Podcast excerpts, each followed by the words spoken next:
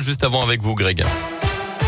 Et à la une, cette nouvelle journée de grève interprofessionnelle aujourd'hui contre l'inflation et pour le pouvoir d'achat. Les syndicats réclament des augmentations de salaire dans le privé et le public, des bourses étudiantes et de meilleures pensions pour les retraités. À Lyon, la manif partira à 11h30 de la place Jean Massé. Attention à des perturbations sont à prévoir dans les crèches, les écoles et les cantines.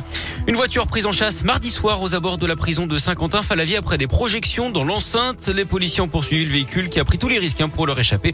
Feu rouge grillé sans interdit, le tout à très vive allure dans les rues de Saint-Quentin et de Villefontaine ensuite percuté d'autres véhicules en stationnement. Ces occupants ont ensuite pris la fuite et disparu à pied dans le quartier de la Pinède. À l'intérieur de la voiture, les agents ont retrouvé un tube contenant de l'herbe de cannabis. Un jeune homme s'est présenté dans la foulée en expliquant que la voiture lui avait été volée un peu plus tôt. Une enquête est en cours. Le point sur la situation en Ukraine. La tension monte entre les États-Unis et la Russie. Hier, Joe Biden a qualifié Vladimir Poutine de criminel de guerre. Des propos inacceptables et impardonnables pour le Kremlin. Les frappes russes ont encore fait de nombreuses victimes civiles hier dans plusieurs villes ukrainiennes. Les projectiles ont touché un immeuble d'habitation, un marché, mais aussi des gens qui faisaient la queue pour acheter du pain. Trois enfants auraient perdu la vie. À Mariupol, dans le sud du pays, ce sont des civils fuyant la ville qui ont été pris pour cible. Un théâtre abritant des centaines de personnes a également été détruit par une bombe russe.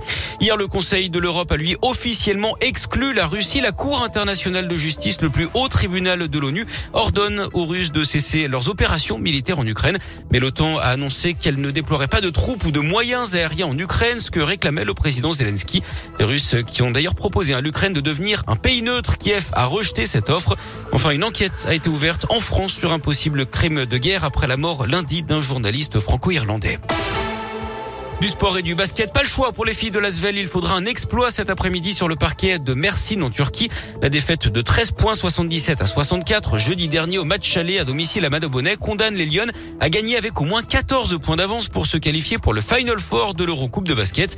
Ça peut sembler à mission impossible, mais la meneuse Julie Allemand est prête à relever le défi. C'est évident que quand on voit l'Armada en face de nous, c'est pas facile. Bien sûr que c'est impressionnant et, c'est vrai que souvent quand on est l'Asvel, on a l'habitude de, je sais pas, d'être un peu plus haut que les adversaires. Et là, c'est vrai que oui, c'est s'adapter aussi à un, jeu différent de quand on joue euh, en France. On dit souvent que le, niveau français est, relevé physique, mais ici, c'est encore différent. C'est encore, euh, une, ouais, c'est une étape encore euh, au-dessus. Elles vont nous attendre encore plus dur parce que c'est là-bas et que on connaît les Turcs. On s'est commencé dans une salle là-bas, donc je pense que c'est à nous vraiment de rester soudés, de rester ensemble et, et, en jouant en défense comme on a fait ici, parce que franchement, ce sera, ce sera un autre match encore. Merci Nasvel, quart de finale. Retour de l'Eurocoupe à 17h. Un peu plus tard, à 20h45, les garçons de Lasvel se rendront au Real Madrid en Euroleague. Et puis à 21h en foot, l'OL jouera une place en quart de finale de la Ligue Europa.